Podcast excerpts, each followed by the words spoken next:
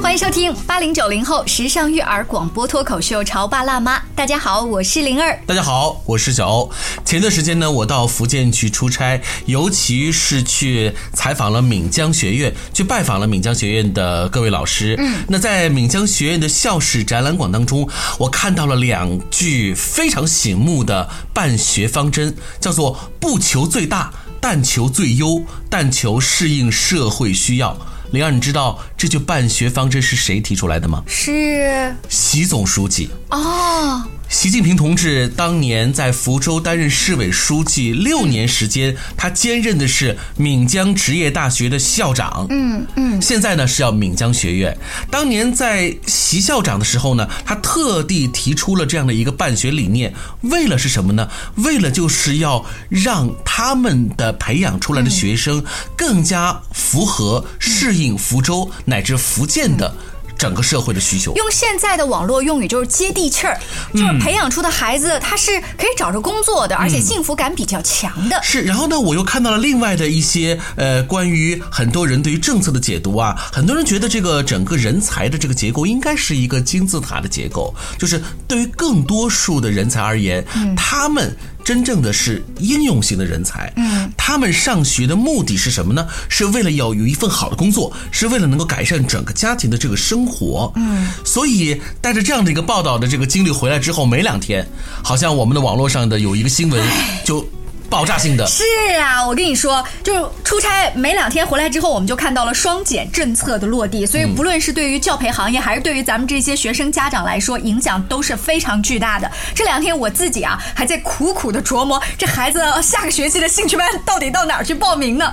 今天直播间就为大家请来了合肥市家庭教育研究会的会长芙蓉老师，欢迎你。芙蓉老师好，小安好，莲儿好。芙蓉老师，听完刚才我们说到他的出差及我作为家长代表在。思考下个学期的这个兴趣班啊、辅导班去哪儿上？您最近是不是也接到很多这样子的咨询？是的，然后我把今年定义为中国教育供给侧改革的元年。嗯，怎么理解？呃，实际上是这样的，因为我们国家呢，呃，整个的教育变化是在零八年以后，然后不断的高校扩招，然后现在这一个部分的学生已经开始陆陆续续都走上工作岗位了。是，但是在走上工作岗位，他们却给全社会带来一个让我们大家都吃惊的一种说法，叫躺平。哎，这个词今年格外的红。嗯，呃，先从。葛优老师的平躺开始，从葛优躺开始，然后逐渐变成现在躺平。什么叫躺平呢？我我感觉用一句话来解释，就是他们觉得生活啊，应该平平淡淡才是真。是的，就是最核心的一条，就是降低各种欲望。就是你看。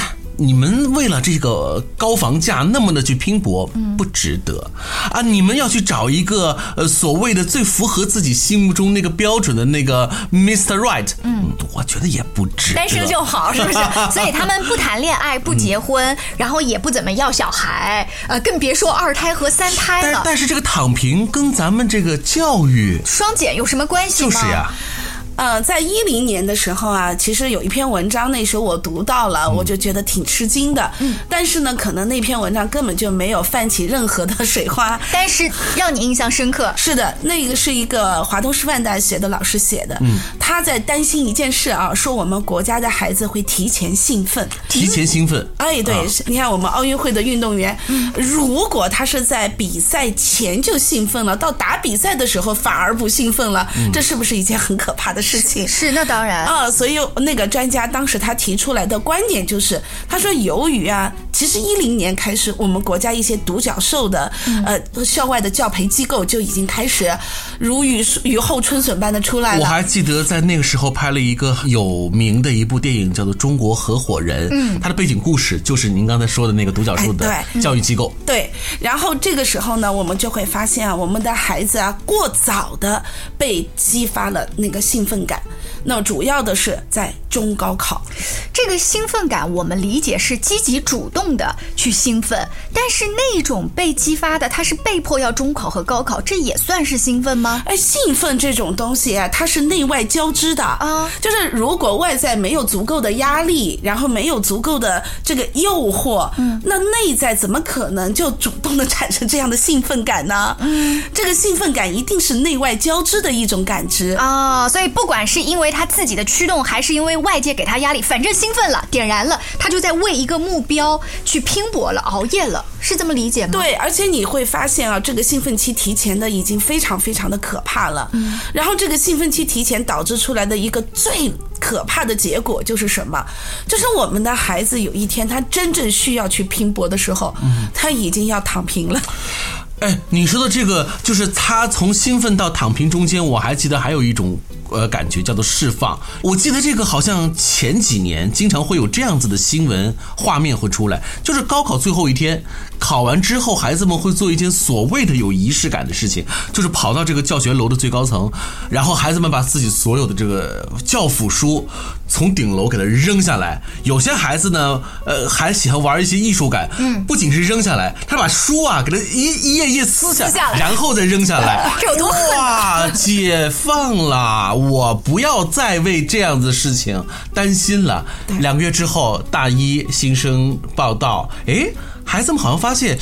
这个大学生活跟我这高中生活完全不一样啊！对如果如果真的是有那个所谓的极乐的天堂的话，他觉得可能大学就应该是，嗯你也不用爸爸妈妈盯着我啊，不用我天天去刷那么多题目。你看，还有各种各种各样的社团在等待着我。而且你知道吗？有一种讲法是，你花特别少的钱住在这个城市可能的黄金地段，嗯有最好的体育场，有最好的澡堂，你还有最好的食堂，你还有。最靠谱的信用卡，就是你的老爸老妈每个月给你打钱。是的，所以说呢，我们今年的呃大学老师啊，都已经是叫是可人孰不可忍了。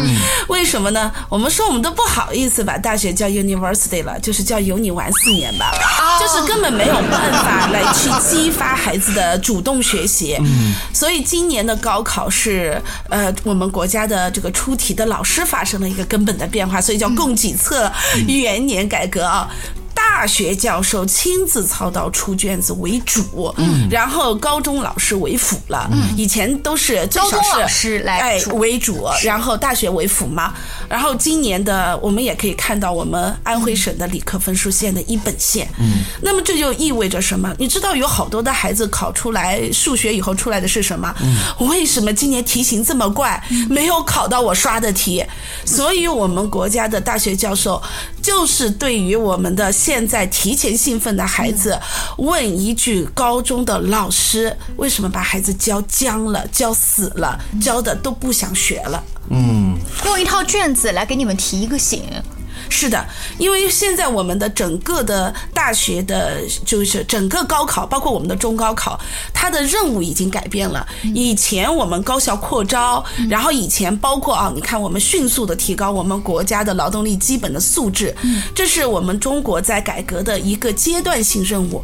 但是这个阶段性任务在去年已经可以说是完美的结束了，因为去年新增劳动人口，专科以上，我是指大专以上，占到百分之五十了。听上去应该是好事儿啊，大家素质都高了。可是这个是不符合社会对人才的结构性需要，哦。然后就会存在着我们今年看到新闻里面有没有报道说，我们庐阳区找一个这个初中的老师，都有来自二幺幺九八五的这样的一些人来应聘，嗯，呃，更有意思的是，我们庐阳区有个小学的英语老师，中国科技大学的一些英语系的毕业生来应聘对学老师。对于用人单位而言啊，招进这样的一个高级人才，这是一件很开心的事情，甚至还是一个他们的一个卖力的一个宣传点。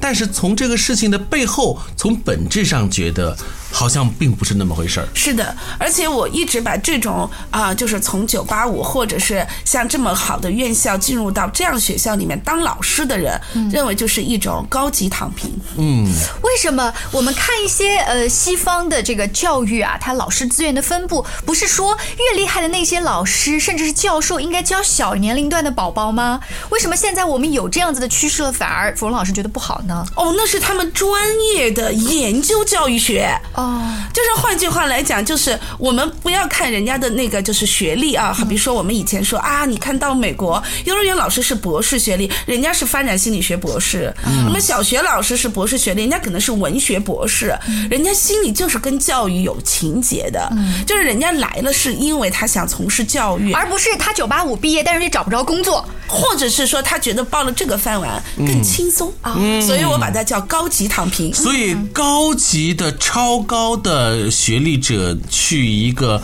并不需要他这个专业层次的一个诱人的这个单位去工作，对于他来说也是一种躺平，是一种安全牌。是，这就跟我们中国现在参加大国竞争啊，就提出来了一个人才结构上的困难。一个方面呢，我们需要更多的、更有拼搏感的这样的一些人去参加我们的高科技方面的竞争，包括我们才对，包括我们的一些关键领域的竞争。另一方面，作为世界工厂，我们需要热爱自己工作，并且有工匠精神的大国工匠们产生。嗯，所以我们的人才的结构出现了严重的这个就是社会使用上面的结构性错位。嗯，再回到我们刚才呃节目一开始为大家引用的呃习近平总书记当年在闽江大学担任校长的时候提出的办学方针，叫做不求最大，但求最优，但求适应社会需要。二十多年前的这句话。和现如今我们在这个社会当中面临的这个现象，包括前段时间刚刚提出的这个双减的方针，这几者之间的关联到底是什么呢？我们稍微休息一会儿，欢迎大家继续收听《潮爸辣妈》。你在收听的是《潮爸辣妈》，小欧零二，叫你变成更好的爸爸妈妈。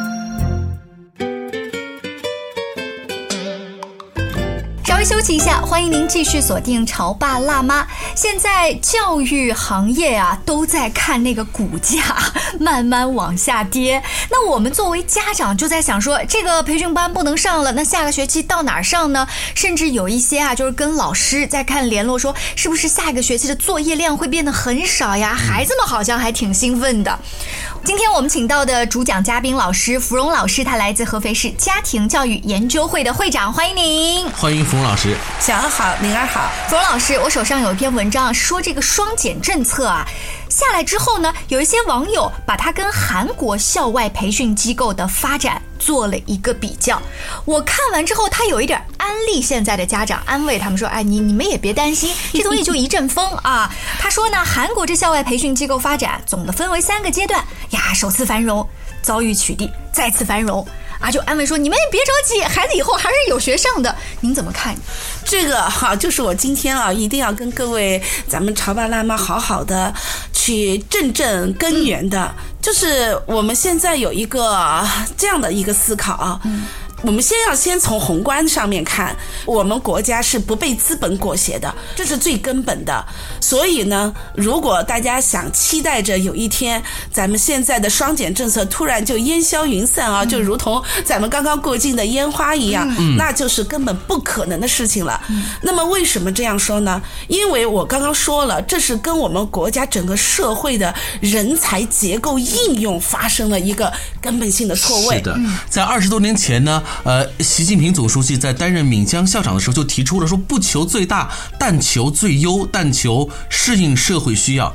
其实二十多年以来，我们在回顾我们的现在人呃人才的这个状况的时候，我们也真的是要从最大、最优和最适应需求这几者之间寻求一个平衡点。是的，因为我们国家的这个制造业的发展，嗯，一定是不可能空心化的，嗯，而制造业就需要大批的优秀的这个制造业的员工，嗯，那我们现在想想看，这些员工，我们考了本科，我们考了，甚至考了二幺幺，我们回到企业里面，回到工厂里面，他们甘心在一线工作吗？嗯，而且他们。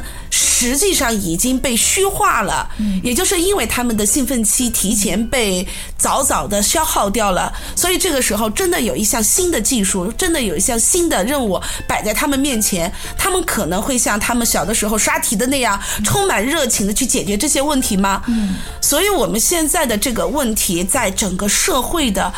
发展里面呈现出来结构性失调。这个不要低估我们党中央的决心和社会发展的需要。嗯呃，我听出来了，就是网友拿韩国这个。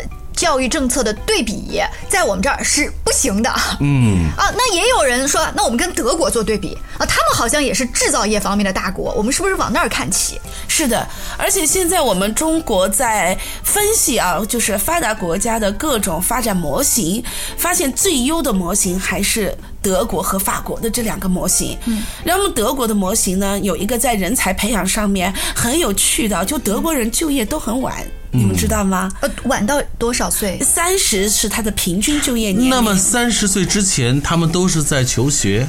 对，他们在各个层次学。比如说，有的人啊，他可能就是先学的是一门技术，嗯，然后呢，后来他觉得我突然对文学感兴趣了，我也去学文学，嗯，然后突然我就觉得我想要去看看啊，这个就是某一个呃专业领域的，我可能又去学专业领域。就是说，他们不愿意让这些孩子过早的进入。入到这个就业的领域，也就是说，他从大学到研究生或者是双学位的修学的话，是可以有不同领域的。是的，学费谁来付？在德国，我不知道灵儿，你知不知道德国留学也很便宜啊？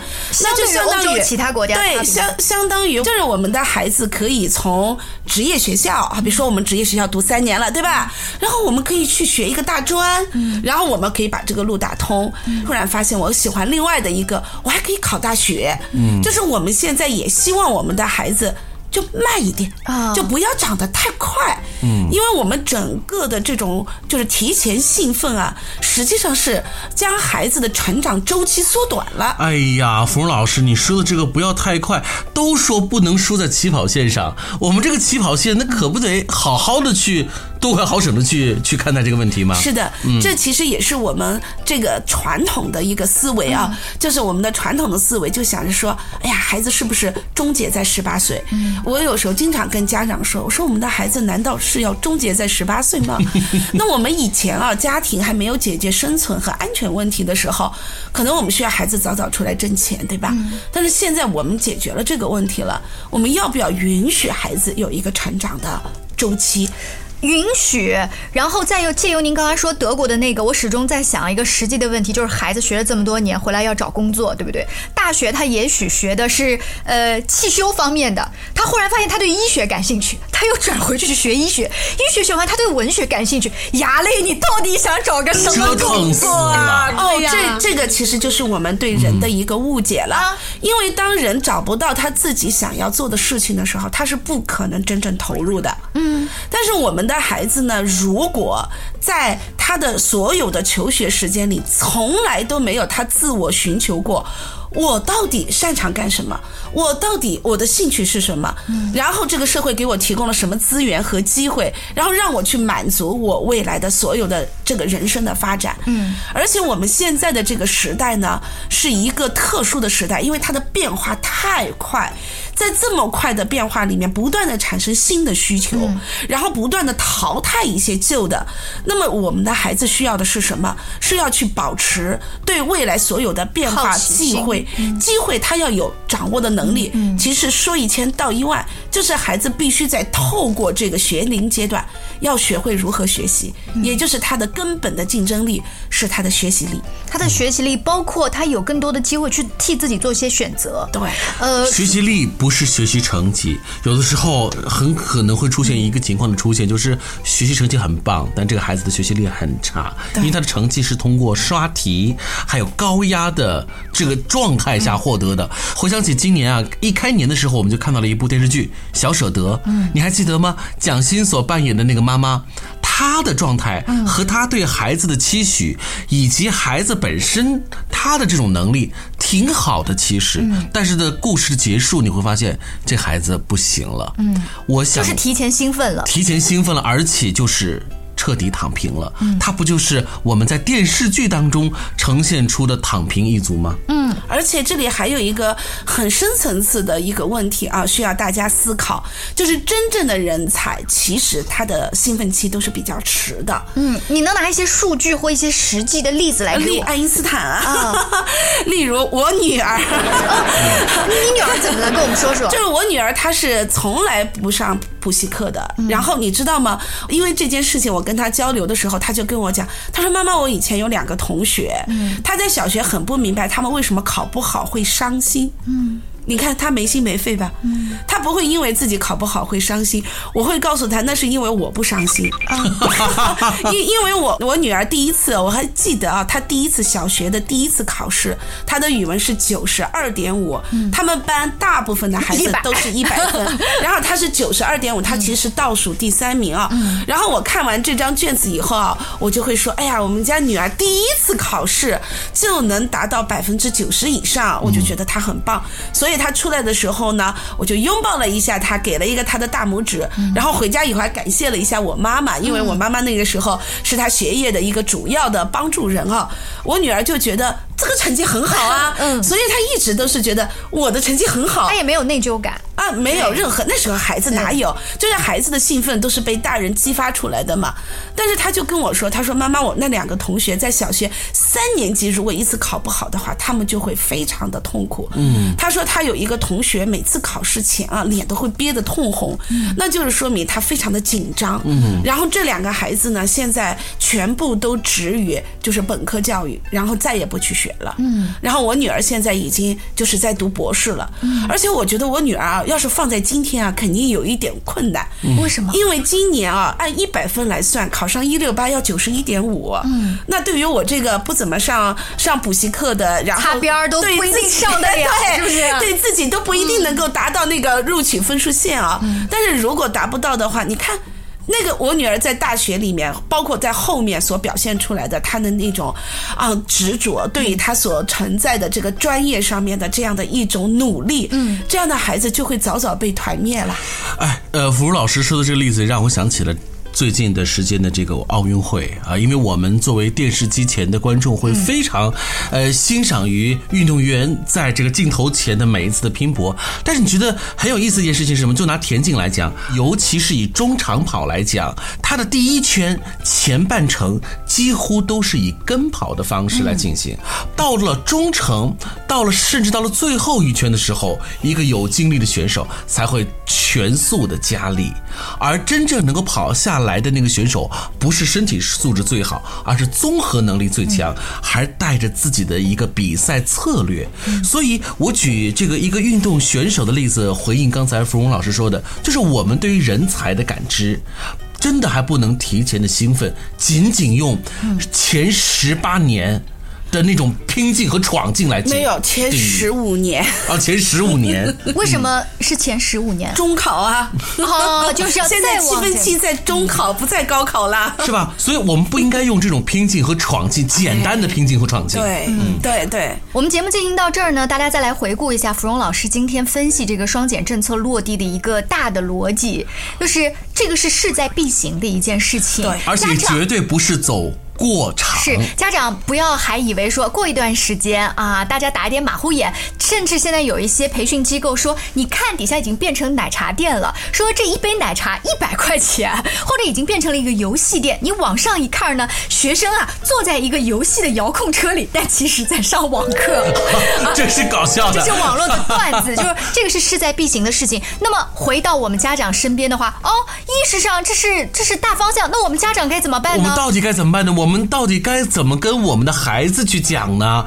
孩子又怎么办呢？哎呀，这真的是你看，一个政策的落地，会让我们很多人就是带着思考去前行。